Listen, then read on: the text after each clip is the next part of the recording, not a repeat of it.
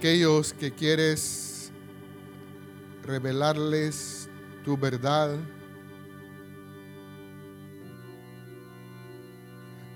Para aquellos que quieres que andemos en la luz. Yo te pido, Señor, en esta mañana, que tu Santo Espíritu quite las escamas de nuestros ojos y podamos ver por el Espíritu de verdad la verdad que tú quieres mostrarnos, Señor para que andemos sabiamente, con ojos abiertos, oídos abiertos, Señor. Reconozco que solamente por tu misericordia podemos ser guardados del mal en estos últimos días, Señor. Te ruego que tu Espíritu cautive nuestras mentes y nuestros corazones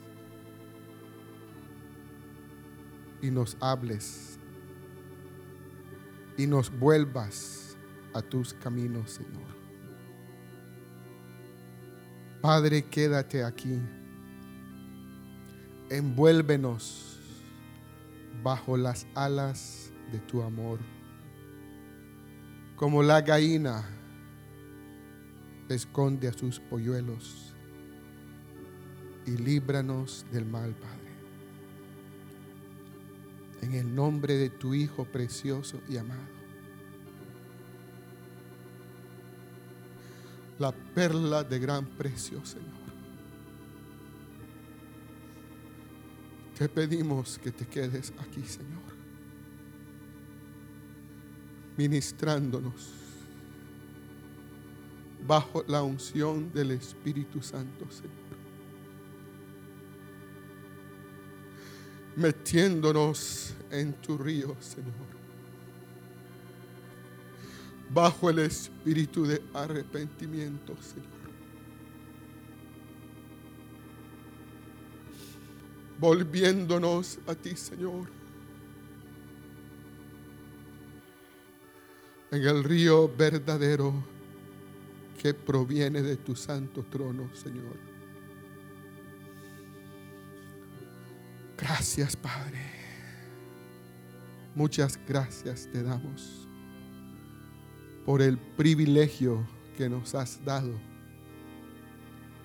de estar en este lugar, Señor. Gracias, Padre. Amén. Pueden sentarse, hermanos.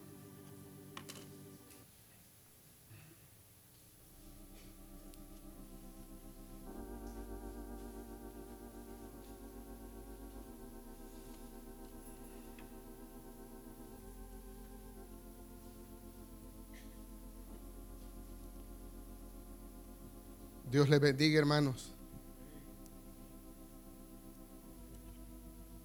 Dios les bendiga, hermanos. Amén. Con la ayuda del Señor y con su gracia queremos ver un tema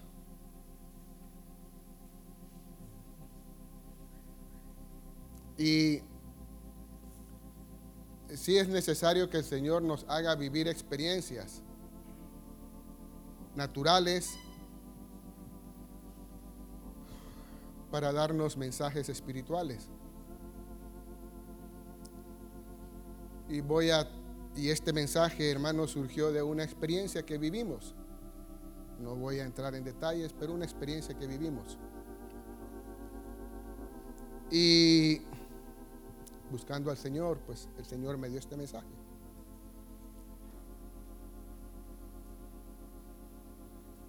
Y el título que le he puesto a este mensaje es la iglesia falsa y la iglesia la iglesia falsa y los apóstatas.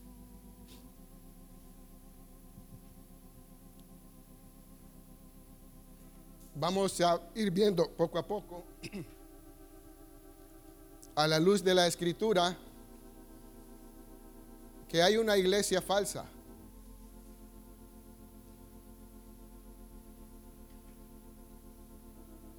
Y siempre ha habido eh, profetas falsos,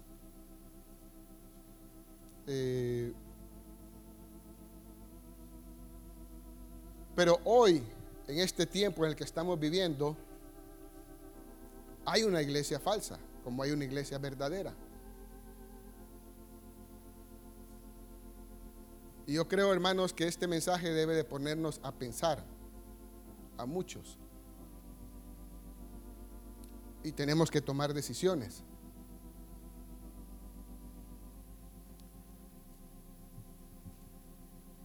Así como hay un, un ministerio verdadero, hay un ministerio falso. Y así como el Señor constituyó ministros verdaderos, también Satanás ha constituido ministros falsos. Y quiero que me acompañen a Efesios 4:11.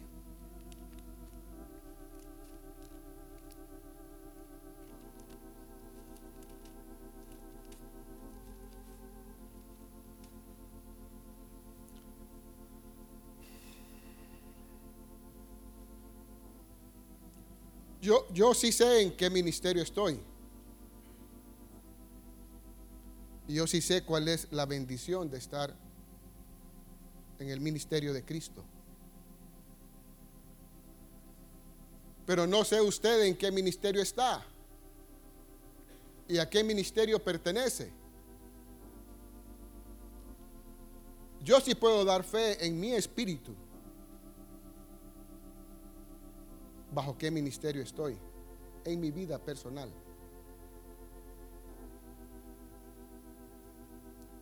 Pero cada uno de nosotros vamos a evaluar nuestra vida.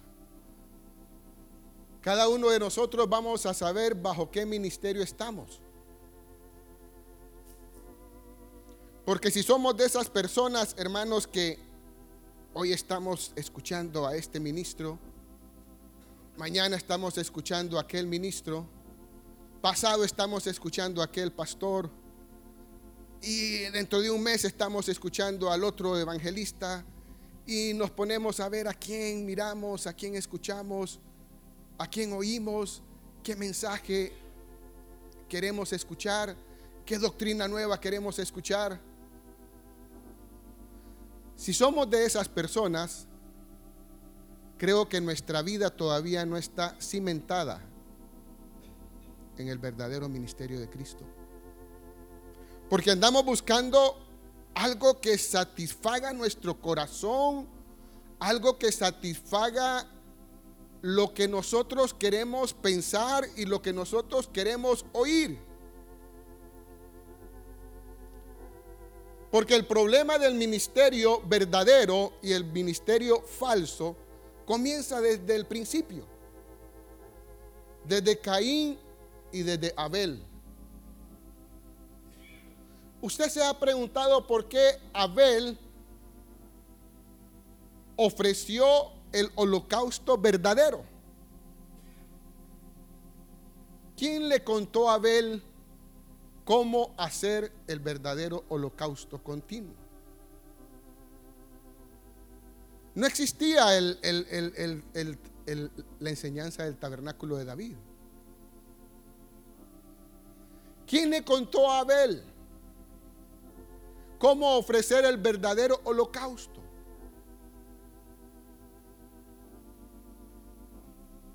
¿Dónde escuchó Abel esa enseñanza para poder ofrecerle a Dios una ofrenda agradable y acepta.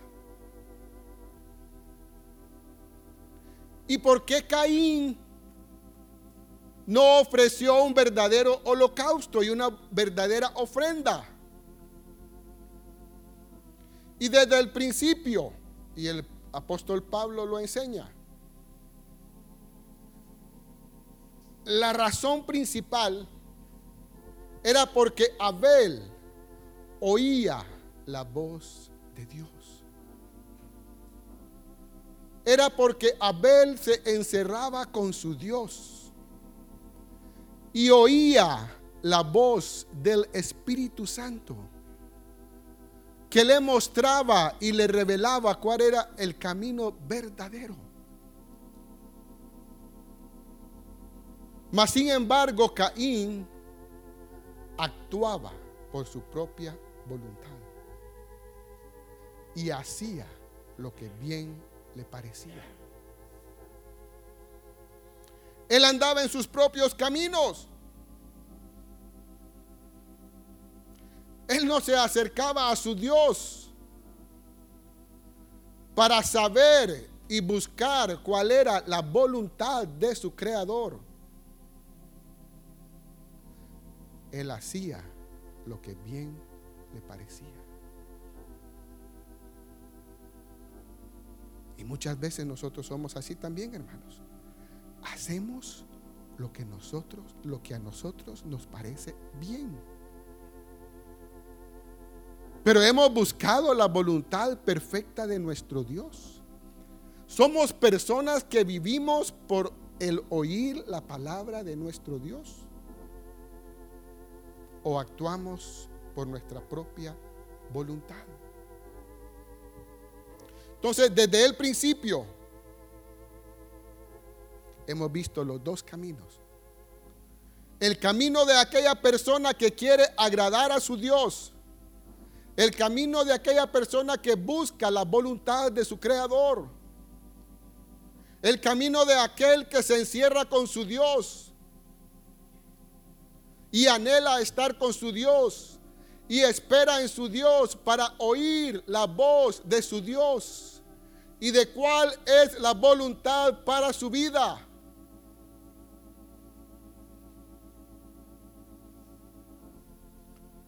Y el otro camino es el que yo quiero hacer.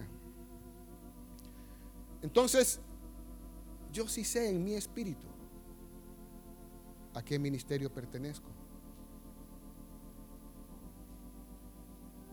Pero veamos en Efesios 4:11. El ministerio de Cristo dice,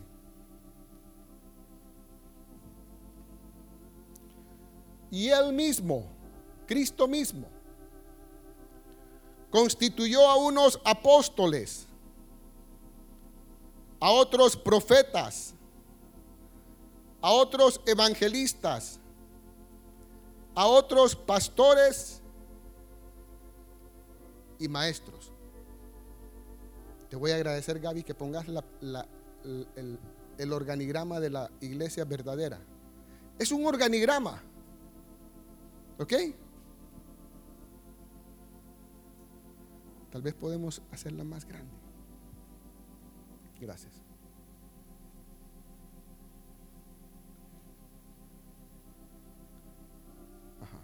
Ok, ahí dice, iglesia verdadera, ministros de Jesucristo, apóstoles, profetas, evangelistas, pastores y maestros. Y abajo puse hermanos verdaderos. Porque el propósito del ministerio, no lo quites, por favor. El propósito de estos cinco ministerios es llevar a la perfección a los hijos de Dios. Podemos seguir viéndolo. En el versículo 12. A fin de perfeccionar a los santos para la obra del ministerio, para la edificación del cuerpo de Cristo. El propósito de este organigrama, hermanos, el propósito de este ministerio de Jesucristo, de establecer apóstoles, profetas, evangelistas, pastores y maestros, es para llevar a la perfección a los santos a los hijos de Dios. Eso es lo que vemos en la Biblia acerca de la iglesia verdadera. Ahora yo les voy a demostrar también a la luz de la Biblia que este mismo organigrama existe en la iglesia falsa. Cuyo Dios no es Jesucristo, sino que es Satanás mismo. Satanás tiene este mismo organigrama. Tiene esta misma organización. Satanás también tiene apóstoles falsos, profetas falsos, evangelistas falsas, pastores falsos, maestros falsos y hermanos falsos. Señor, líbranos. Líbranos de esto. Porque recuerdan la historia de los Gabaonitas.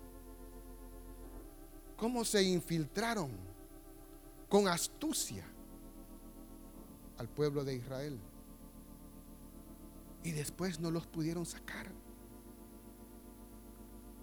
Señor, líbranos.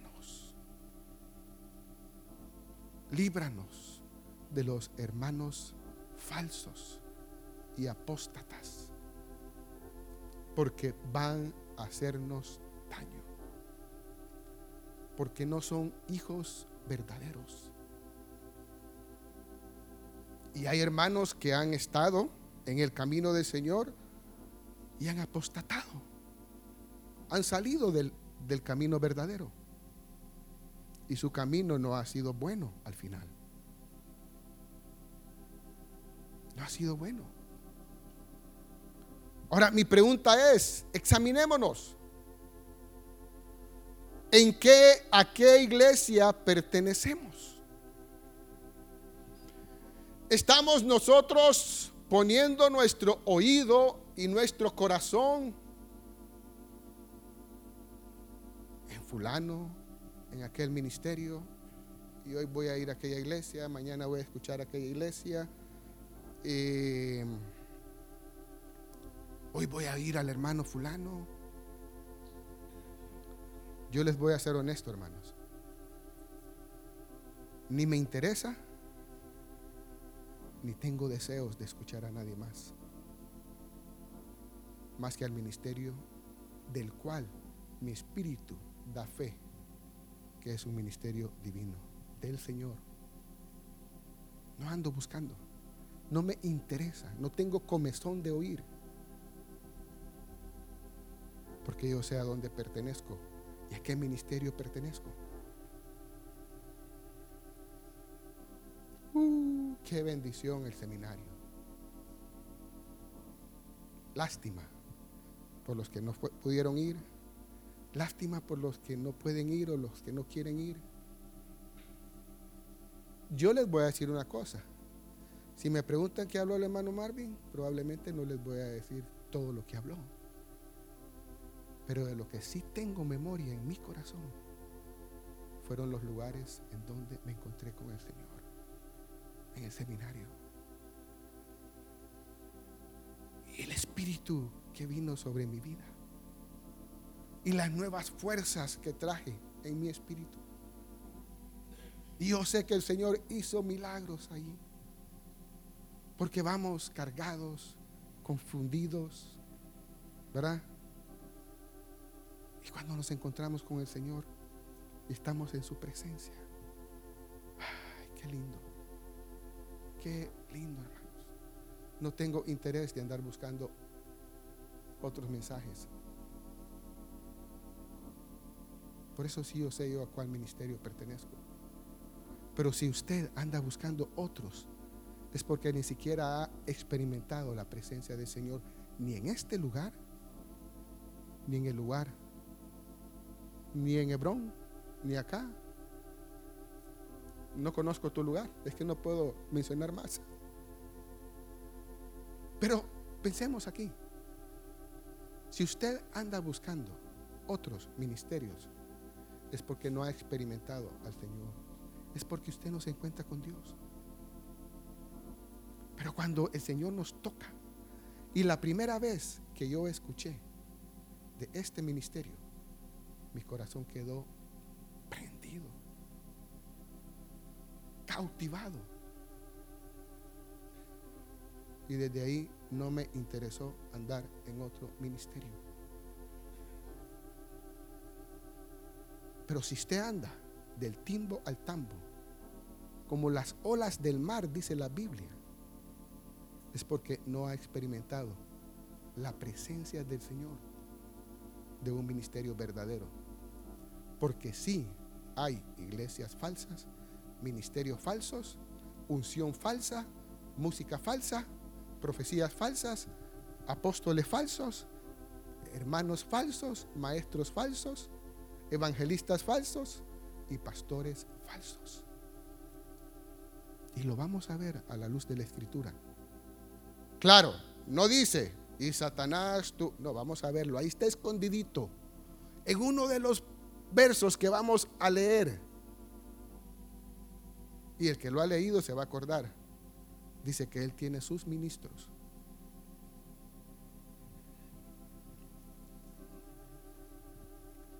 Segunda de Corintios 11.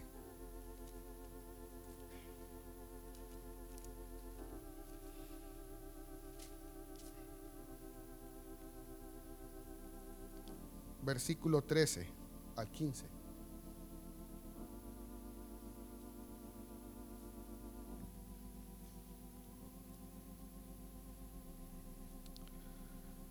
Porque estos son falsos apóstoles.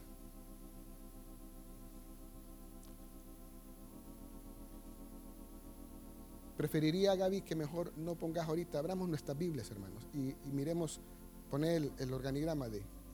Sí, si no vamos a estar perdiendo tiempo ahí. Porfa, gracias. 11, busquemos nuestras Biblias, hermanos. 11.13. Porque estos son falsos apóstoles obreros fraudulentos que se disfrazan como apóstoles de Cristo. Y no es maravilla porque el mismo Satanás se disfraza como ángel de luz. Así que no es extraño si también sus ministros, lean ahí hermanos, sus ministros se disfrazan como ministros de justicia, cuyo fin será conforme a sus obras. ¿Ok? Satanás tiene sus ministros. Y vamos a ver, ahorita leímos que hay falsos apóstoles. Vamos a ver después que hay falsos profetas. Es más, ustedes ya lo, ya lo han leído, pero repasémoslo falsos profetas, falsos evangelistas, falsos pastores, falsos maestros y falsos hermanos. Y cada uno de ellos, la Biblia lo menciona. Porque Satanás tiene su estructura, su organigrama, su organización de su falsa iglesia. Veamos Empecemos con los falsos profetas. Mateo 7.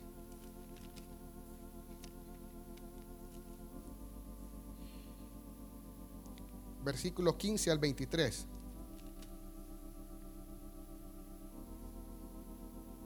Empecemos del 3, hermanos. Dice, entrad por la puerta estrecha porque ancha es la puerta y espacioso el camino que lleva a la perdición. Y muchos son los que entran por ella. Empecemos ahí. Meditemos en ese verso. Dice que estrecha es la puerta y el camino que nos va a llevar a la vida eterna. Pero no nos gusta vivir estrechamente. No nos gusta que el Señor nos estreche por todos lados. ¿Sí o no? por todos lados. Y de repente el Señor nos tiene arriba y de repente nos trae abajo. Porque tiene que estrecharnos. No queremos tener problemas económicos, problemas financieros, no queremos tener enfermedades, angustias, aflicciones. Ah, queremos vivir feliz, contentos, libres, haciendo nuestra propia voluntad en la puerta ancha. No queremos vivir en el camino de la cruz. No queremos problemas y los evitamos. Porque este es el mensaje que no quiere predicar la iglesia falsa. El camino de la cruz sino que quiere predicar el, mensaje de paz, poder y prosperidad. Pero el camino que nos llevará a la vida eterna es el camino estrecho. Porque cuando el Señor nos da un poco de amplitud, queremos salir corriendo y nos olvidamos de Dios, pero Él vuelve a estrecharnos estás listo todavía. Tenemos que seguir estrechos. Pero el mensaje del camino, del camino ancho es paz, poder y prosperidad, libertad financiera. Es la iglesia falsa. Apóstoles falsos, maestros falsos ministro de Satanás. Qué aburrida esa música que cantan ahí en el renuevo y en Hebrón. Me gusta más la movida y la que tiene salsa y esto. ¿Sí o no, hermanos? La iglesia falsa. La música del querubín ungido.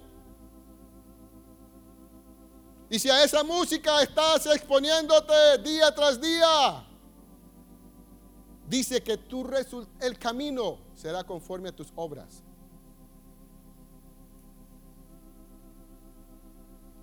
El resultado de tu vida será conforme a tu camino y a tus obras. Y si ahorita nos da risa, sí, oímos esta música y la otra, tu fin será de perdición. Será de perdición.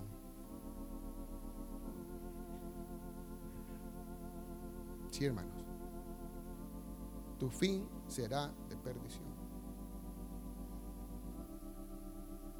Tienes que tomar una decisión. O sigues escuchando la música de la iglesia falsa de Satanás o te vuelves a la iglesia verdadera de Cristo Jesús. Tú decides.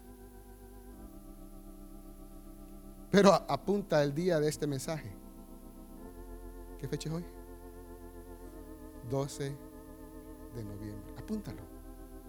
Porque el Señor sí está pendiente de este mensaje. El Señor sí sabe. Porque este mensaje no es mío, es del Señor.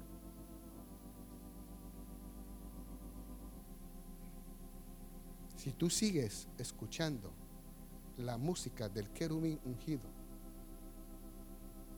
terminarás atrás de él, en sus caminos.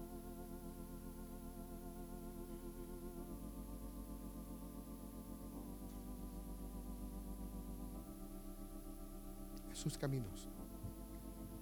Estás, si estás en esa música, estás bajo la influencia de la otra iglesia. Por favor, Gaby. Estás bajo la influencia de esa iglesia.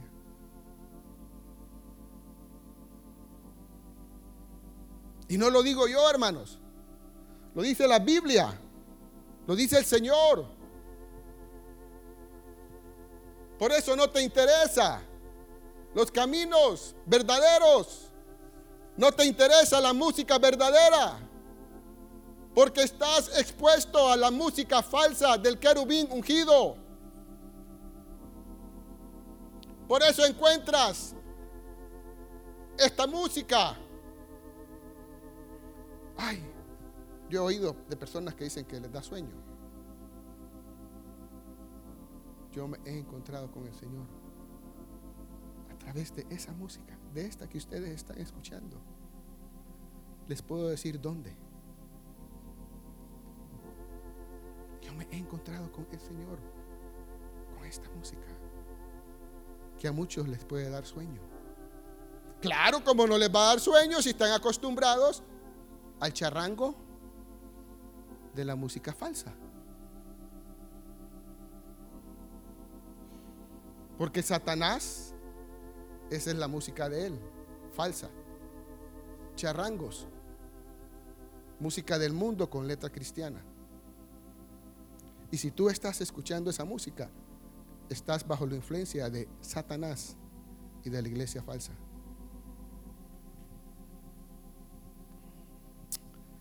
Vimos apóstoles falsos, no, no los hemos visto, ¿verdad? Solo los mencioné. Ok, no, vamos al, versículo 14, perdón, de, de Mateo. Estamos ahí, hermanos, en el 7:14, porque estrecha es la puerta y angosto el camino que lleva a la vida. Y pocos, oigan bien, esto es para que se nos paren los pelos. Pocos son los que la hayan. No son muchos. Y probablemente en esta iglesia sean pocos los que hallen la puerta estrecha.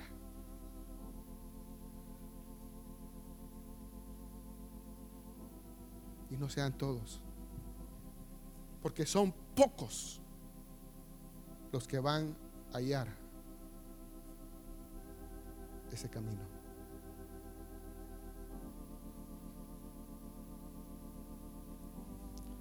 Guardaos de los falsos profetas.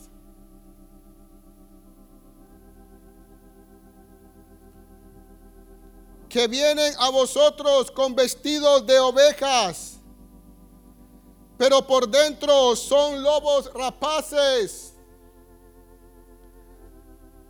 Por sus frutos los conoceréis. ¿Acaso se recogen uvas de los espinos o higos de los abrojos? Así todo buen árbol da buenos frutos, pero el árbol malo da frutos malos.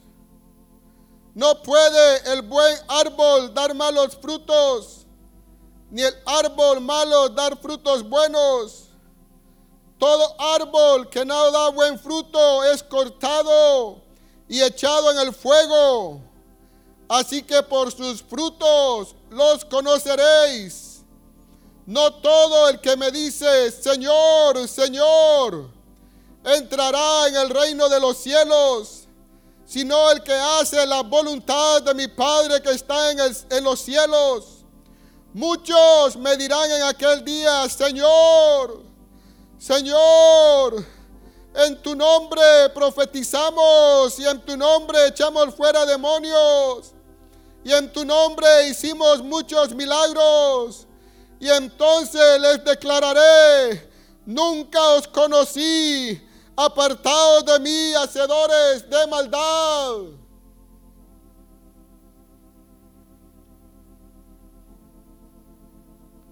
Falsos profetas, falsos ministros. Pero ¿cómo vamos a reconocerlos, hermanos? Ese es el milagro. Ahora el Señor les dice, apartaos de mí. Nunca tuve una relación verdadera contigo. Siempre hiciste tu propia voluntad. No te conocí en el lugar secreto, como dice Jeremías. No tuve relación contigo. No oí tu voz, ni tú oíste mi voz. Por eso, hermanos, tenemos que buscar al Señor y desarrollar una relación íntima de amor con Él. Y pasar en sus tiempos con Él, hermanos. Aunque, aunque su presencia no esté. horas a los pies oyendo su voz, su palabra, su voluntad, expresándole nuestro amor y nuestra gratitud, diciéndole cuánto lo amamos. Oh hermanos, cuánto lo amamos.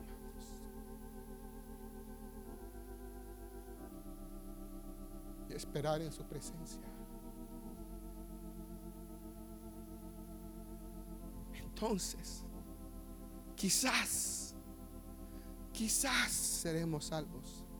Quizás no seremos engañados.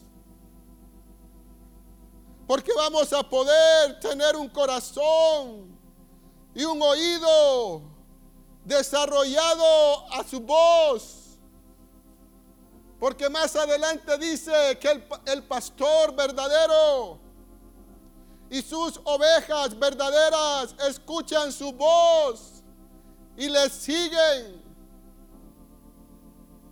Pero ¿a dónde vamos a escuchar su voz? Si no es en su presencia día tras día, buscándolo a Él. Ay, nos hincamos. No, Señor, hoy no estás aquí. Nos vamos. Aunque no esté Él ahí. Pero que nosotros sí estemos ahí. Esperando algo de Él. Algo de su presencia. Como le decía yo al Señor unos días atrás, Señor, aquí es el único lugar donde mi corazón tiene paz, confianza y seguridad.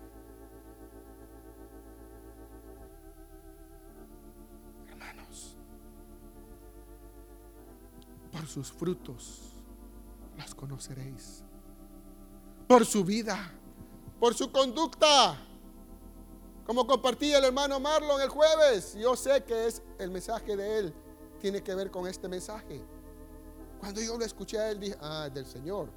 El mensaje que yo voy a compartir el domingo. Por sus frutos, por su vida, por su conducta santa y pura, por su caminata justa y verdadera.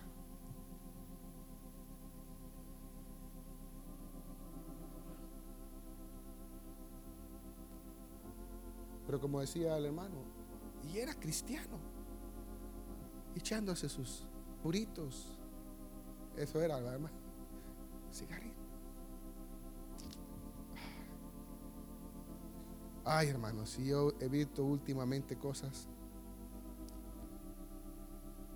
y de familias que yo sé que buscan al Señor.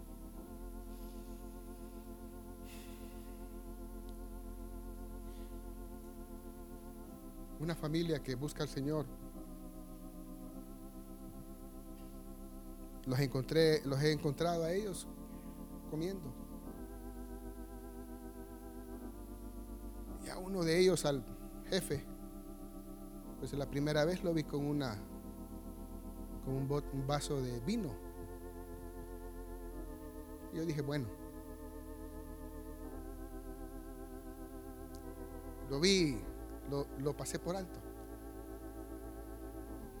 Pero hace poco los vi también comiendo. Ya no era vino, era una cerveza. Pero su familia busca al Señor. Dije yo. Pero más adelante vamos a ver. Yo creo que el tema de los apóstatas va a quedar para después, si el pastor nos permite compartirlo.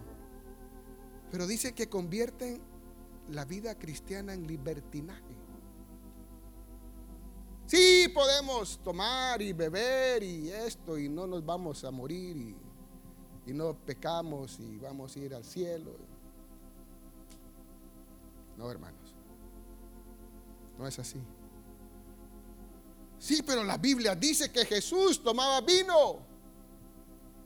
Quiero aclarar eso y lo escuché hace poco en un mensaje. Vivimos en diferentes hemisferios, en diferentes continentes. Y es cierto, yo lo investigué, lo leí a la luz de la escritura. En aquel tiempo y en el continente donde ellos viven, no es un problema. Pero el continente en el que nosotros vivimos, sí es un problema la bebida alcohólica. Y yo vi a esta gente, cristianos, de buen testimonio. Comenzó con una copa de vino. Y no es que yo lo ando buscando a él, sino que me lo encuentro, me lo encuentro. Casualmente. Y la última vez lo vi con una botella de cerveza.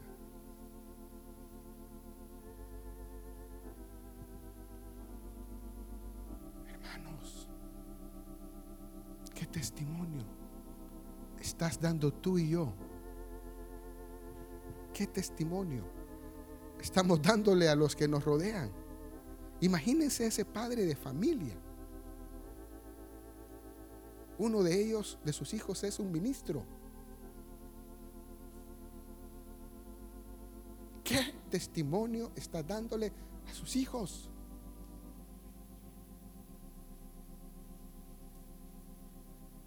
Irán a hacer los demás? Al ver el ejemplo de su papá. ¿Qué?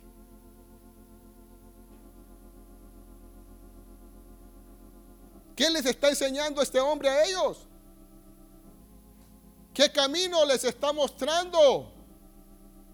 ¿Y cuál puede ser la perdición de sus hijos? O el final de la, de la caminata de sus hijos, de sus nietos.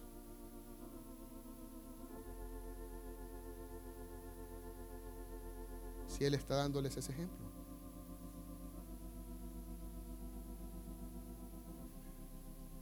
El libertinaje, eso es otra parte. Ese es otro tema con los apóstatas.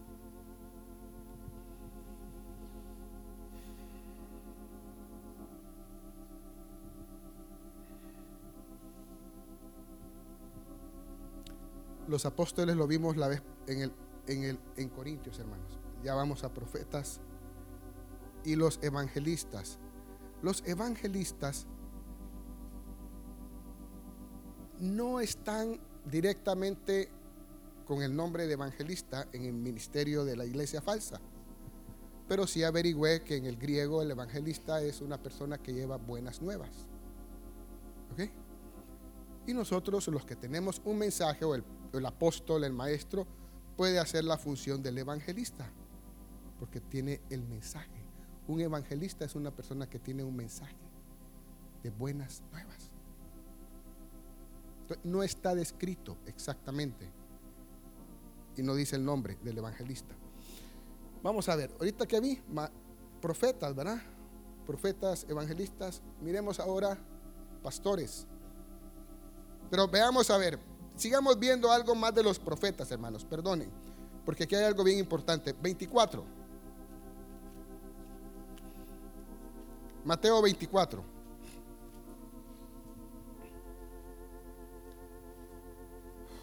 ¿Se acuerdan de este capítulo donde el Señor predice la destrucción del templo y señales antes del fin?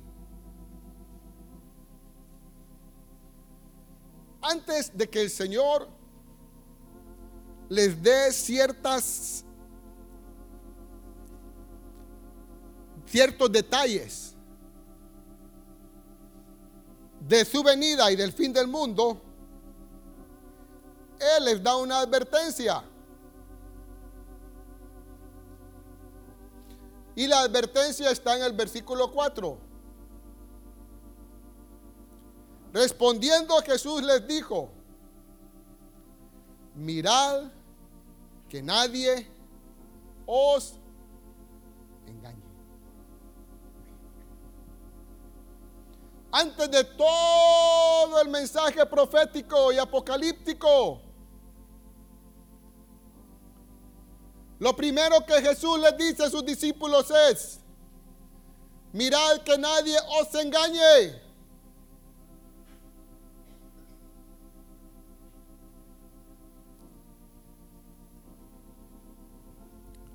24.1. Cuando Jesús salió del templo y se iba, se acercaron sus discípulos para mostrarle los edificios del templo.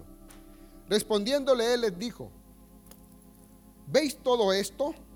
De cierto os digo que no quedará aquí piedra sobre piedra que no sea derribada.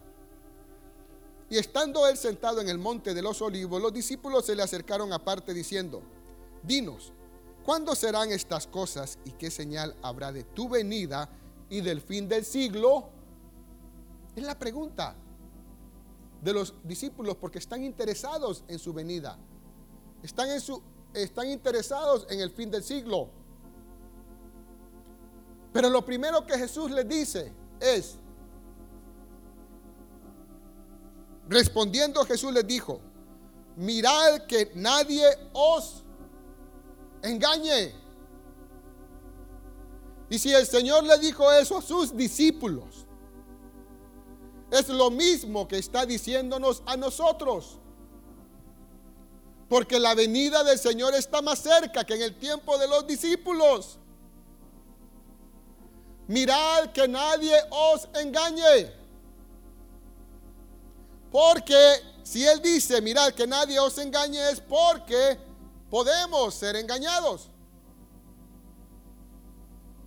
por el mentiroso, por el falso, falsas doctrinas, enseñanzas falsas, maestros falsos, apóstoles falsos, pastores falsos, hermanos falsos, música falsa, unción falsa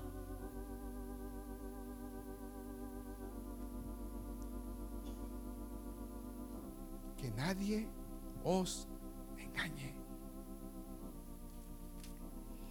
Porque vendrán muchos en mi nombre diciendo, yo soy el Cristo, y a muchos engañarán. Y oiréis de guerras y rumores de guerras. Mirad que no os turbéis, porque es necesario que todo esto acontezca. Sigamos adelante. En el 10, Muchos tropezarán entonces y se entregarán unos a otros, y unos a otros se aborrecerán, y muchos falsos profetas se levantarán y engañarán a muchos. ¿Seremos nosotros engañados? ¿Qué seguridad tienes tú y yo de que no seamos engañados? Si los ángeles que estaban delante de Dios fueron engañados por Satanás, por el querubín ungido. ¿Qué garantía tenemos usted y yo que no seamos engañados?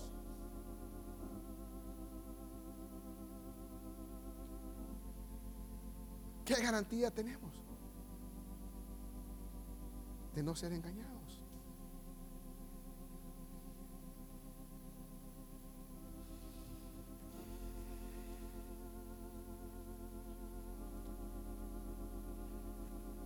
Primera Juan 4 del 1 al 6.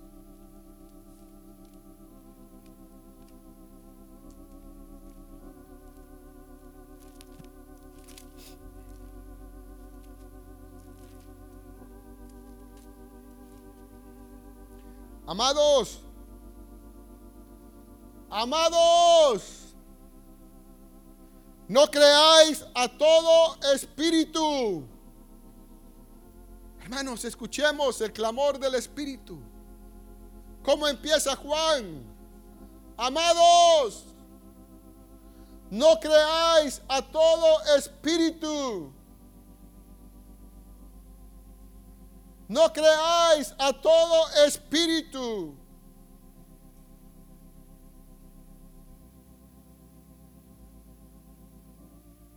¿Qué nos dice eso? Que habrán muchos espíritus. Muchos espíritus. No creáis a todo espíritu, sino probad los espíritus si son de Dios. Porque muchos falsos profetas han salido por el mundo. En esto conoced el Espíritu de Dios. Todo espíritu que confiesa que Jesucristo ha venido en carne es de Dios.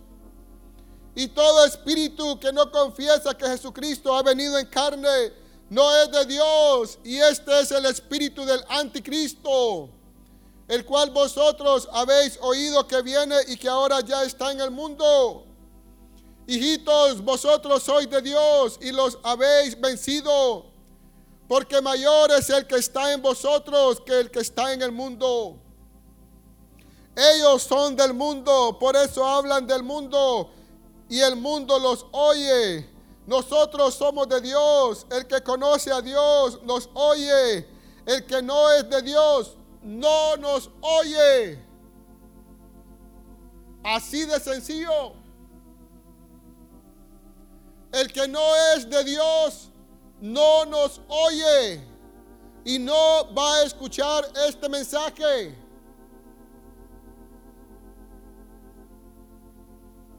No lo va a escuchar. Porque no es de Dios. No va a aceptar el mensaje de que Jesucristo vino en carne. No va a aceptar el mensaje de que Jesucristo quiere venir en carne en nosotros. No lo va a aceptar. ¿Y saben por qué no lo va a aceptar? Porque no va a querer que Jesús more y viva en él. Porque la única forma de que Jesucristo venga en carne en nosotros, la única forma es muriendo a lo que nosotros somos. Es a que tú mueras, a que tu carne muera, a que tú pongas tu vida en el altar. Y si tú no escuchas este mensaje y no lo aceptas, es porque no eres de Dios. Porque no queremos ponernos en el altar del holocausto. No queremos morir. No queremos que Jesucristo more en nosotros. Y que nosotros muramos a lo que somos. Ese es el mensaje que no quieren escuchar y no nos oyen. No estamos dispuestos a ir a la cruz. No queremos morir en la cruz. No queremos pasar por el dolor. No queremos pasar por la aflicción, por la angustia, por la muerte. No queremos. Pero el espíritu que confiesa que Jesucristo vino en carne, ese es el espíritu de Dios. Porque ese espíritu nos llevará a la cruz a morir día tras día.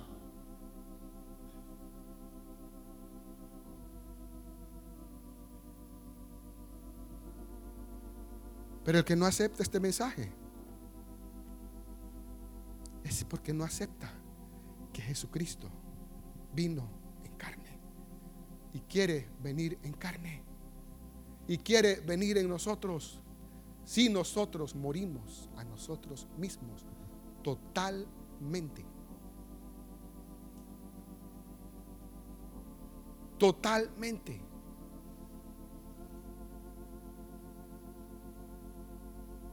Entonces, Jesucristo vendrá en carne. Entonces la gente va a ver a Dios en nosotros Y entonces seremos evaluados por nuestros frutos. Porque ellos van a ver a Dios en nosotros. Entonces vamos a aborrecer el camino de la iglesia falsa. Porque el Señor está manifestándose en nosotros. Nuestra vida. Pero aquellos que aborrecen la cruz de Cristo es de la otra iglesia. Y tiene que ver mucho con la apostasía. Salen del camino. Porque no soportan el mensaje de la cruz.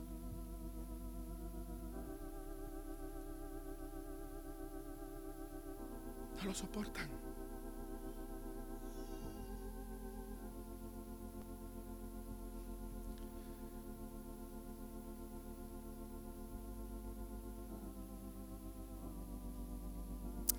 Vamos a ver ahora los pastores falsos.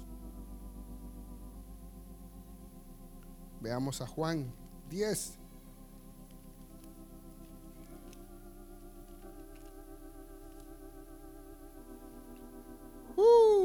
¿Qué dice Juan 10? Vamos a ver qué dice en sus Biblias. En mi Biblia dice Jesús, el verdadero pastor. Amén. Jesús, el verdadero pastor. ¿Y cuál es el trabajo del pastor, hermanos? Llevarnos a las aguas vivas. Llevarnos a comer pastos verdes. Y si tú no encuentras esa agua viva, y esos pastos verdes en los tiempos de comunión con tu pastor celestial. No vas a poder desarrollar un oído que escuche la voz de Él.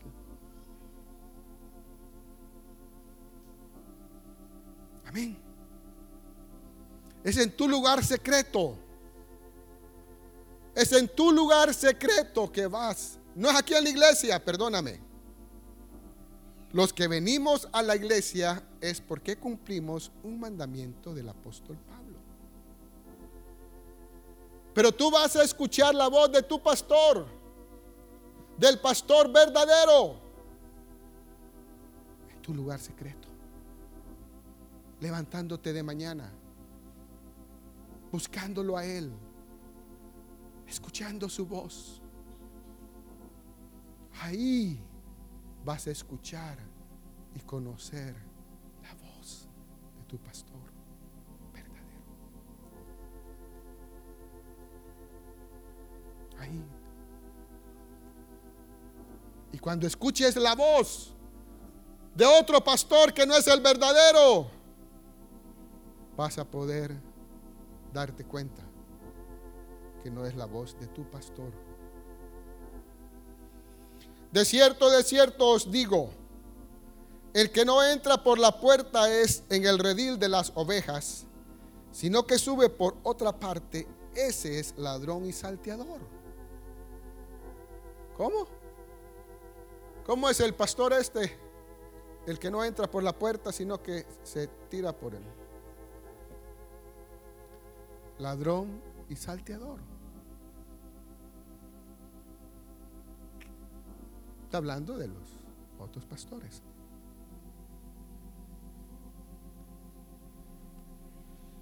Mas el que entra por la puerta, el pastor de las ovejas es. A este abre el portero. Y las ovejas oyen su voz. Y a, y a sus ovejas llama por nombre. Y las saca. Y cuando ha sacado fuera todas las propias, va delante de ellas. Y las ovejas le siguen. Porque conocen su voz. Su voz. No su cara, no su cuerpo. Su voz conocen. Porque han estado con Él, oyendo su voz. Su voz.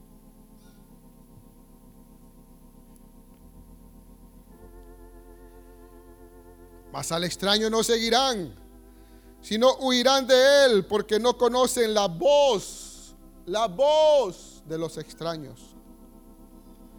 Esta alegoría les dijo Jesús, pero ellos no entendieron qué era lo que les decía. Volvió pues Jesús a decirle, de cierto, de cierto os digo, yo soy la puerta de las ovejas. Todos los que antes de mí vinieron ladrones son salteadores, falsos pastores, ladrones, les interesa el dinero.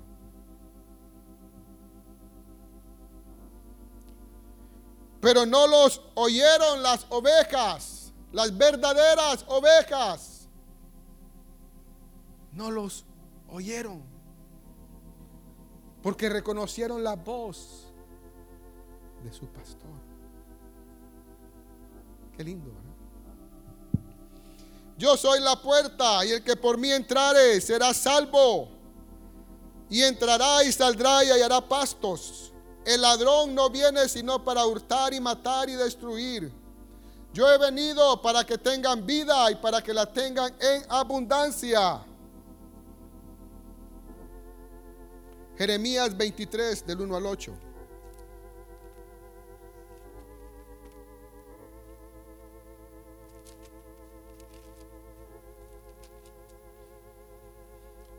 Ay de los pastores que destruyen y dispersan las ovejas de mi rebaño, dice Jehová. ¿Cómo es eso? O sea que si hay pastores que dispersan las ovejas. Si hay pastores que destruyen las ovejas. Pero hay de esos pastores, dice Jehová Por tanto, así ha dicho Jehová, Dios de Israel, los pastores que apacientan mi pueblo, vosotros dispersasteis mis ovejas y las espantasteis y no las habéis cuidado. He aquí que yo castigo la maldad de vuestras obras, dice Jehová, y yo mismo recogeré el remanente de mis ovejas de todas las tierras a donde las eché y las haré volver a sus moradas y crecerán y se multiplicarán.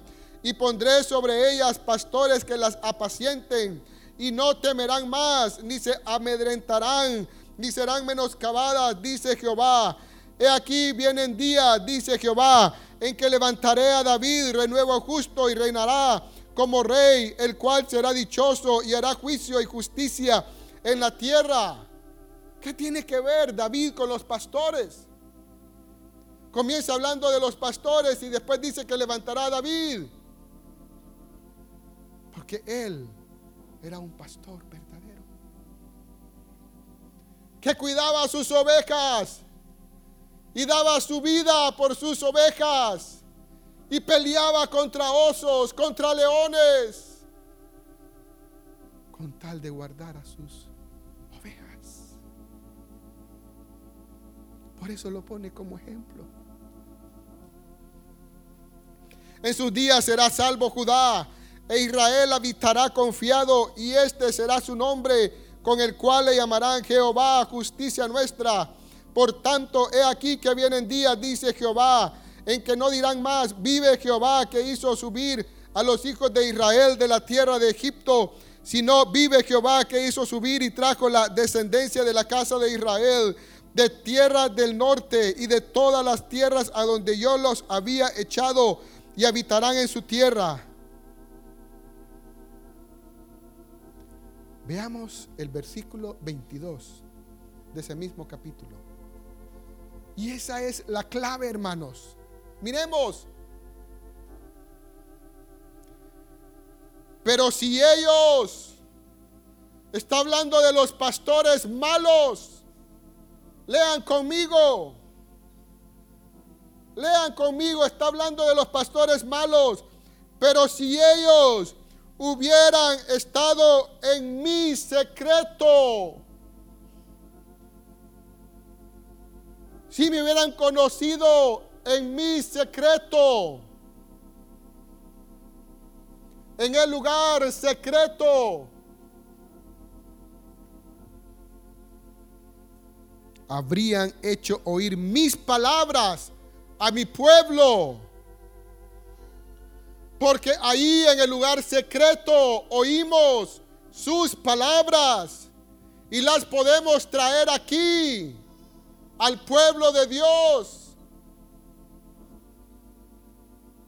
Pero porque la, las hemos oído en el lugar secreto. Pero ellos no buscaban el lugar secreto. Y si tú y yo buscamos el lugar secreto, oiremos su voz. Amén. Ahí está. Ese era el problema de estos pastores. No amaban, no buscaban el lugar secreto, la comunión con su Dios. Y lo habrían hecho volver de su mal camino y de la maldad de sus obras. Creo que ya solo falta maestros.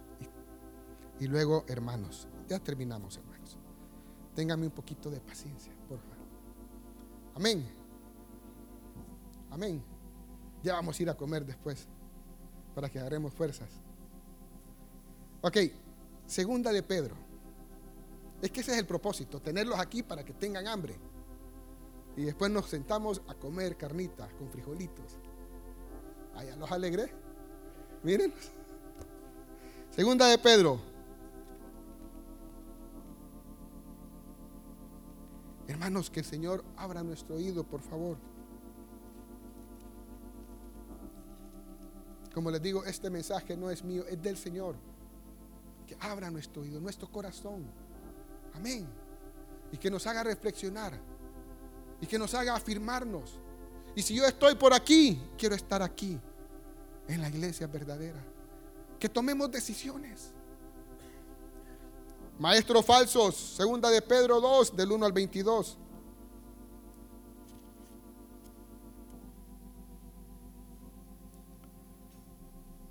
Pero hubo también falsos profetas entre el pueblo, como habrá entre vosotros falsos maestros.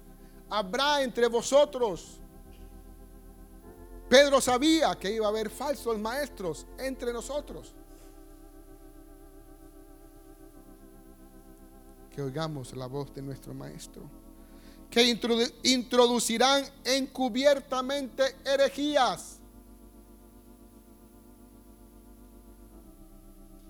Destructoras y aún negarán al Señor que los rescató, atrayendo sobre sí mismo destrucción repentina hermanos, eran verdaderos cristianos y verdaderos maestros. ¿Sí o no? ¿Qué dice ahí? Y aún negarán al Señor que los rescató. Son maestros salvos. Personas salvas. Pero que introducen doctrinas heréticas. Ay, Señor, entonces, ¿cómo está la cosa? Ayúdanos, ¿sí o no? Maestros dice que estarán en medio de vosotros.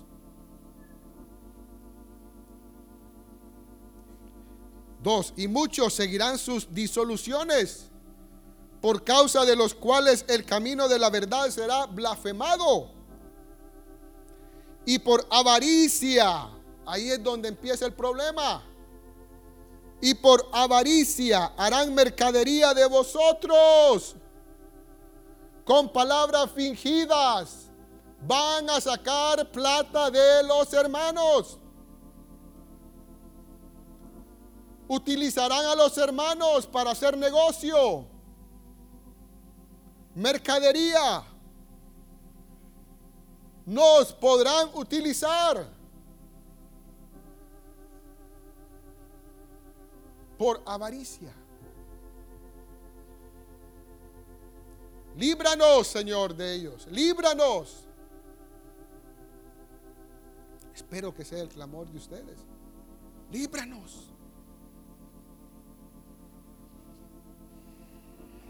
Porque si Dios no perdonó a los ángeles que pecaron, sino que arrojándolos al infierno los entregó a prisiones de oscuridad, para ser reservados a juicio, al juicio. Y si no perdonó al mundo antiguo, sino que guardó a Noé, pregonero de justicia, con otras siete personas trayendo el diluvio sobre el mundo de los impíos. Y si condenó por destrucción a las ciudades de Sodoma y de Gomorra, reduciéndolas a ceniza y poniéndolas de ejemplo a los que habían de vivir impíamente, y libró al justo Lot, abrumado por la nefanda conducta de los malvados, porque este justo que moraba entre ellos afligía cada día su alma justa, viendo y oyendo los hechos inicuos de ellos. Sabe el Señor librar de tentación a los piadosos y reservar a los injustos para ser castigados en el día del juicio, y mayormente aquellos que siguiendo las la carne andan en concupiscencia e inmundicia y desprecian el señorío, atrevido y contumaces, atrevidos y contumaces. No temen decir mal de las potestades superiores, mientras que los ángeles, que son mayores en fuerza y en potencia, no pronuncian juicio de maldición contra ellas delante del Señor. Yo sé que ahí quedamos perdidos, ¿verdad? Quedamos perdidos ahí. Es que es una característica de los falsos maestras, maestros. Dice que el 10, y mayormente aquellos que siguiendo la carne andan en concupiscencia e inmundicia y desprecian el señorío, ya no tienen autoridad, hacen lo que quieren. Atrevidos y contumaces, no temen decir mal de las potestades superiores.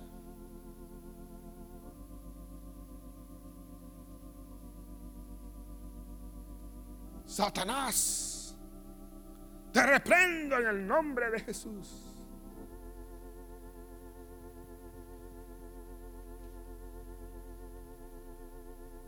No tienen temor.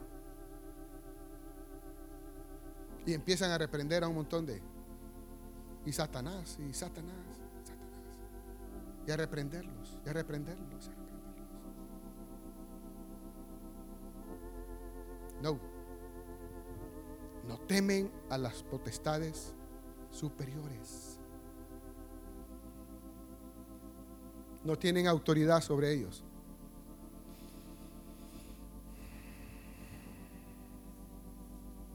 Después dicen en mi Biblia la, depravación de los falsos maestros.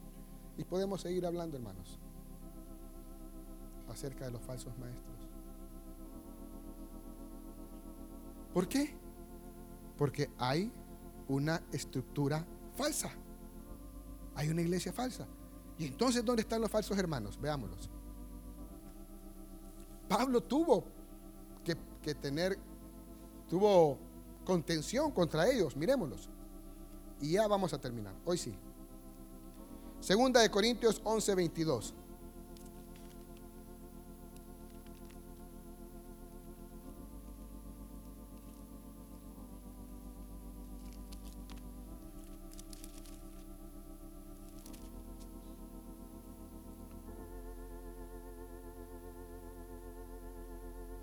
Mi Biblia dice sufrir por Cristo.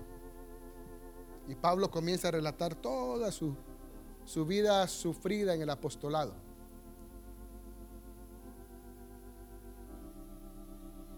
Pero veamos el 26, lo vamos a resumir, para no leerlo todo, porque ya sé que tienen hambre.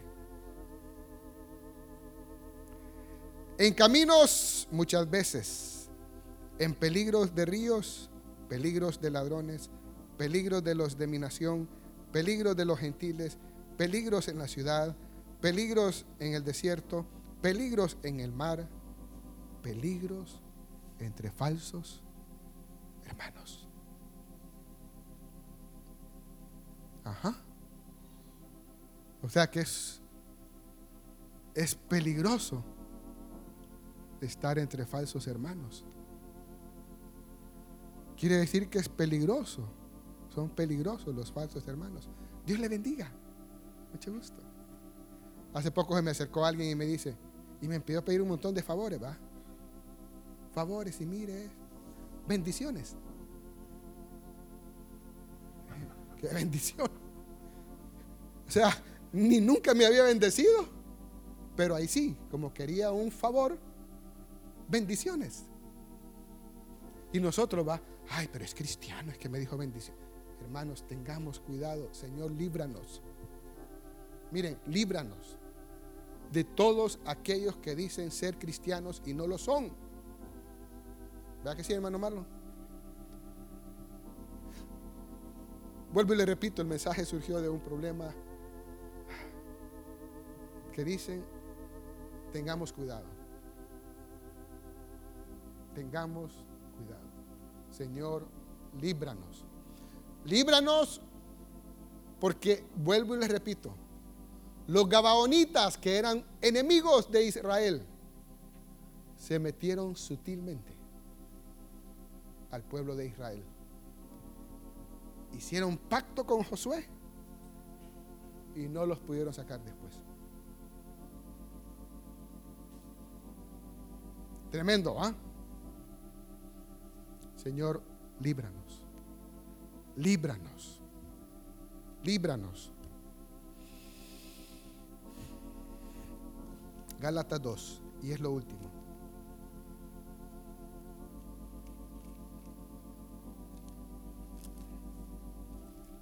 Del 1 al 10. Después, pasados 14 años, subí otra vez a Jerusalén con Bernabé, llevando también conmigo a Tito. Pero subí según una revelación y para no correr o haber corrido en vano, expuse en privado a los que tenían cierta reputación del Evangelio que predico entre los gentiles, mas ni aun Tito, que estaba conmigo, con todo ser griego, fue obligado a circuncidarse. Y esto a pesar de los falsos, falsos hermanos introducidos a escondidas que entraban para espiar nuestra libertad que tenemos en Cristo Jesús, para reducirnos a esclavitud. Falsos hermanos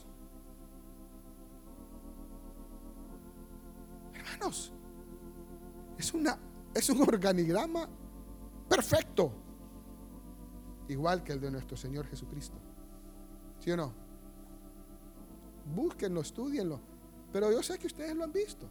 Yo lo único que hice ahí fue hacer un organigrama. Bueno, yo no, mi hijo ve, le digo, vení, ayúdame. Yo no puedo usar mucho esas. Entonces en la mañana nos pusimos, ya, mira, está, falsos apóstoles. Señor, ayúdanos, ¿sí o no? Ayúdanos, líbranos, porque están en medio de nosotros. Caminaban con nosotros, dice Juan, pero no eran de nosotros. Líbranos. Y usted evalúe su vida. ¿A quién está oyendo? Porque la verdadera oveja va a oír la voz de su pastor. Amén. Aquella oveja que quiero ir a ver qué dice el pastor fulano, a ver qué dice el pastor Mengano, a ver qué dice el profeta tal, evangelista tal, el apóstol tal. ¿Qué onda? ¿Qué oveja es esa? ¿A quién va a escuchar? ¿Ah? ¿A todo mundo? Como la India María, ¿va? Ni de aquí ni de allá. Hermanos, por favor. Ni Chana ni Juana, dice el hermano Esteban. Pongámonos en serio con Dios. Amén. Pónganse de pie. Cantemos un coro.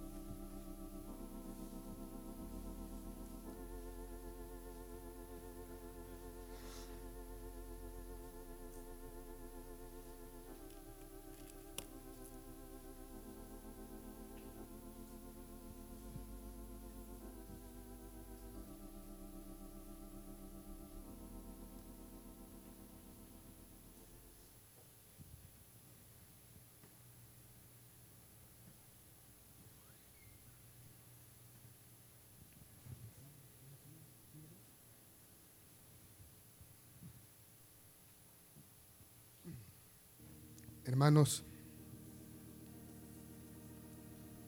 yo hoy en la mañana estaba delante del Señor y le decía, Señor, gracias. Estoy feliz y contento, Señor. Gracias. ¿Y ustedes?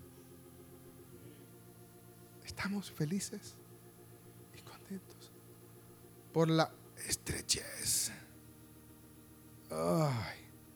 por la obra que el Señor está haciendo en nuestro corazón. ¿Sí?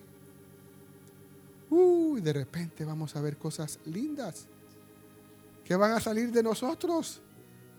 ¿Verdad que ya estamos cansados de ver cosas feas que salgan? Pero miren, hermanos, de repente van a ver cosas lindas, de verdad. La vez pasada venía un empleado de la panadería, yo venía saliendo, venía un empleado de la panadería y le digo, ¿cómo estás? Y me fui donde él y le di un gran abrazo.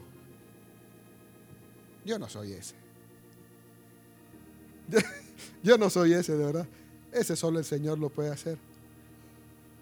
Porque vamos a ver cosas lindas que van a salir de nosotros.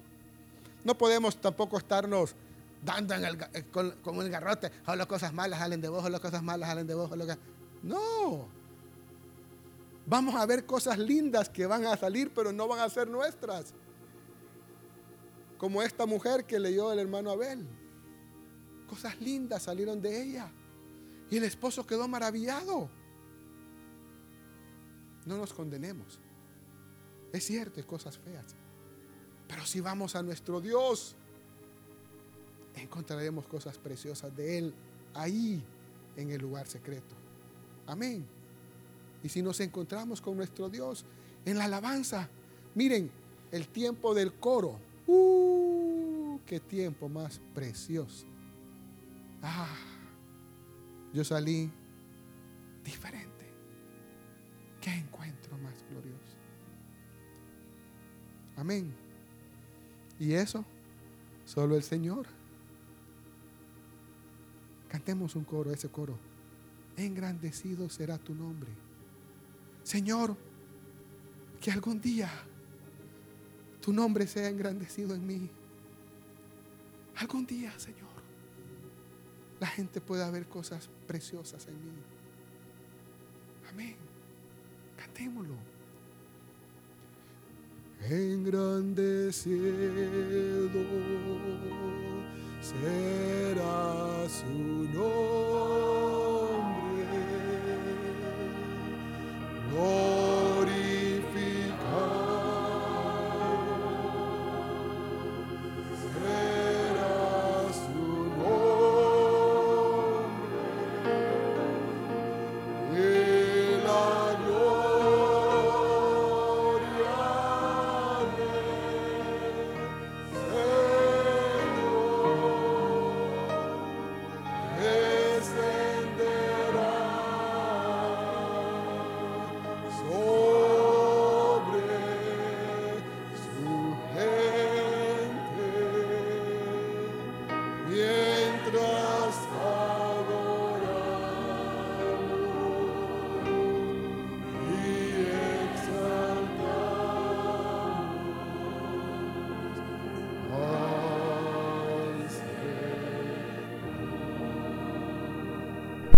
Voy a contar un testimonio que les va a dar risa.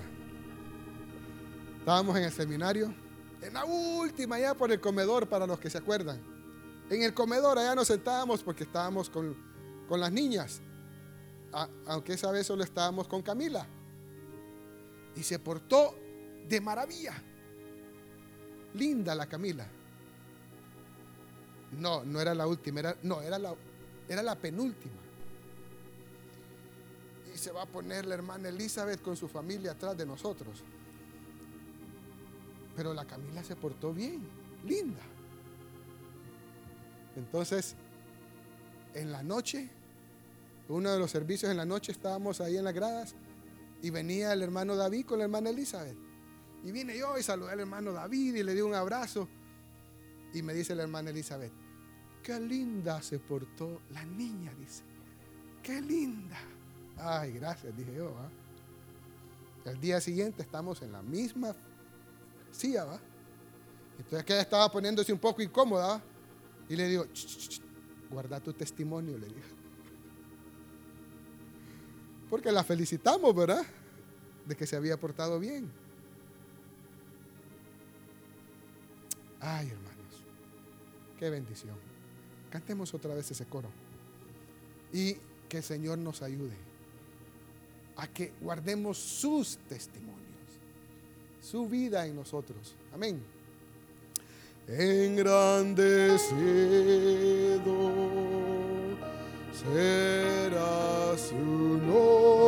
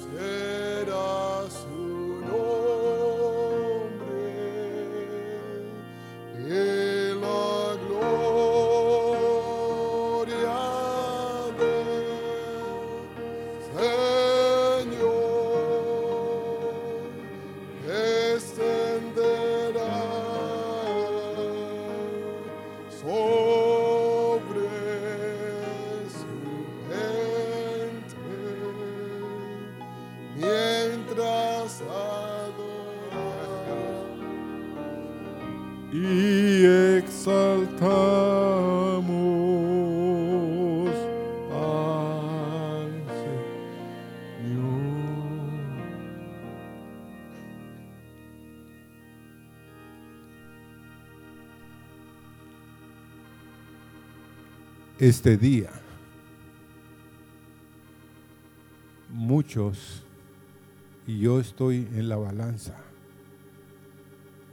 Cada uno de ustedes estamos en la balanza. ¿Por qué? Porque ¿qué amamos, hermanos? ¿Amamos la luz o amamos las tinieblas? Ah, no, yo no, yo amo la luz. Pero si nuestras obras y lo que hacemos son tinieblas, no estamos en la luz.